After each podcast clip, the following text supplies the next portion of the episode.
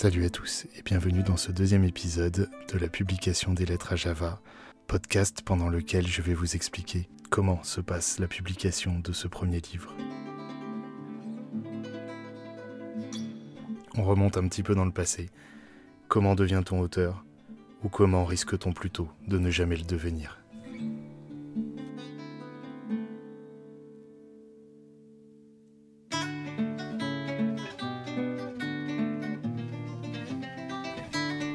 Donc j'avais décidé de devenir auteur.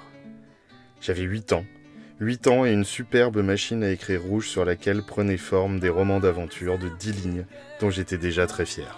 Dans la foulée de cette gloire naissante, s'organisa malgré moi un concours de poésie qui allait rassembler tous les élèves volontaires des écoles, collèges et lycées de ma ville.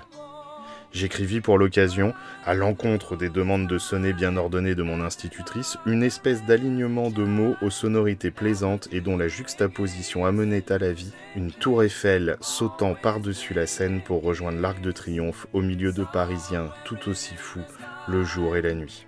Je me relus brièvement et contre-collai, obéissant en cela au règlement de l'épreuve, mon œuvre sur un papier conson bleu azur.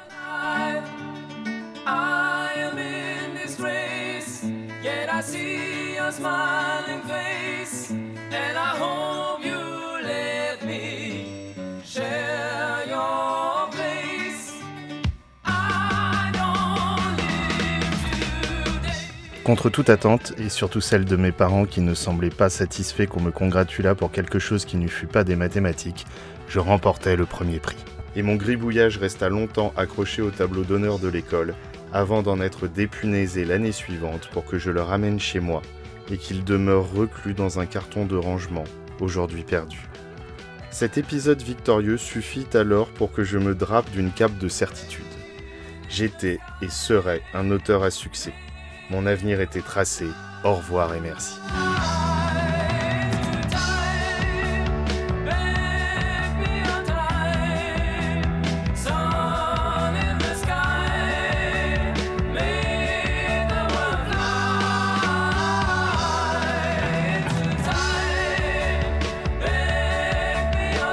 Nous eûmes confirmation d'ailleurs peu de temps après cela, avec mes parents, de mon futur d'artiste par les mots d'une professeure d'art plastique prophétesse qui s'était extasiée devant mon interprétation graphique de la colère.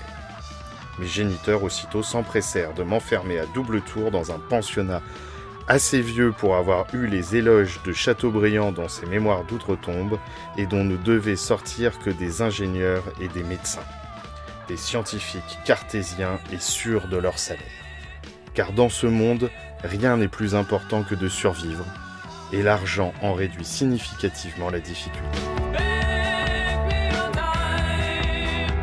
Je serai donc pensionnaire, futur ingénieur, comme mon père, entre les mêmes murs, mais sans les mêmes espérances.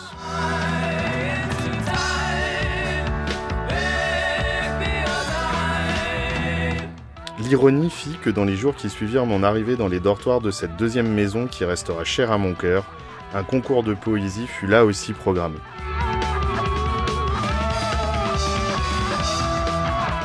Je ne le remportai pas cette fois-ci, ce qui rassura toute ma famille. Ce fut un copain, un de ceux qui ne le restent pas longtemps, un de ceux dont les parents avaient laissé le choix de leur vie. Aujourd'hui, les réseaux sociaux me le font croiser de temps à autre, j'ai vu ses brillantes études de lettres et il est maintenant directeur financier d'un truc totalement incompréhensible mais qui semble le combler de joie. Tous les deux nous sommes devenus directeurs comme notre microcosme social le voulait. Lui en suivant ses rêves, moi en faisant plaisir aux autres.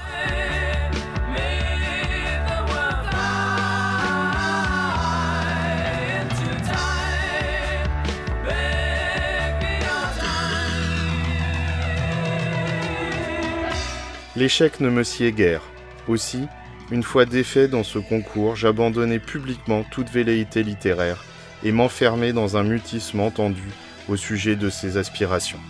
Camouflé en parfait petit scientifique en herbe caché derrière les télescopes, les microscopes et tout un tas de cadeaux devant confirmer mon destin, je continuais à écrire des dizaines, des centaines, des milliers de pages que je faisais disparaître aussitôt. Et je lisais tout autant, tous les auteurs qui me tombaient sous la main, tous ceux à qui j'avais tellement envie de ressembler. Lire et écrire à chaque instant ne m'éloigna pas des sciences et ne fit pas diminuer ma moyenne. Ces matières-là sont bien trop systématiques et bien trop faciles à appréhender. Il n'y a rien de plus simple que les mathématiques où tout n'est que logique pure, dénuée de sentiments. Alors, sans briller, car je n'en avais pas le temps, je surnageais assez haut dans les classements pour qu'on ne vienne pas me déranger et que ma passion secrète puisse perdurer.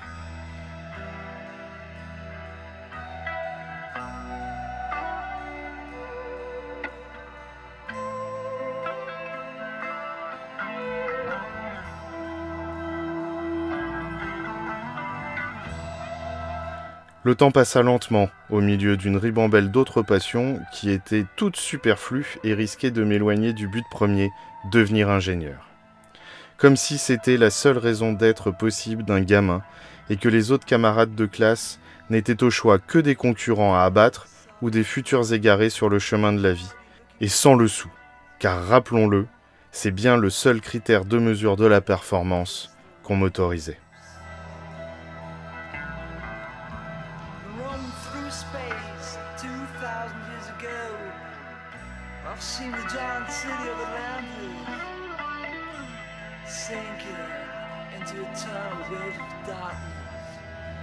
Été 1998.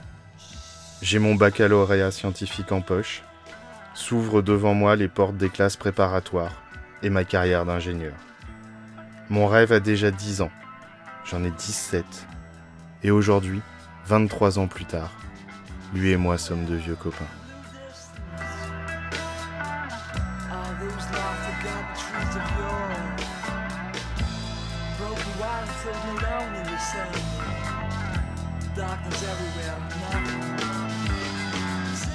Publier enfin ce livre, dont les brouillons s'étalent sur mon bureau, est un désir qui me consume plus que tout, mais que mon joli rêve devienne une banale réalité m'effraie tout autant. Je ne sais pas si j'y arriverai, mais continuons. Il y a un espace libre dans ma bibliothèque où je range les auteurs par leur nom. Cet espace est juste là où devrait se trouver mon livre. Tuer un rêve en en faisant la réalité. C'est tout ce que j'ai toujours voulu, mais j'ai la trouille. À bientôt.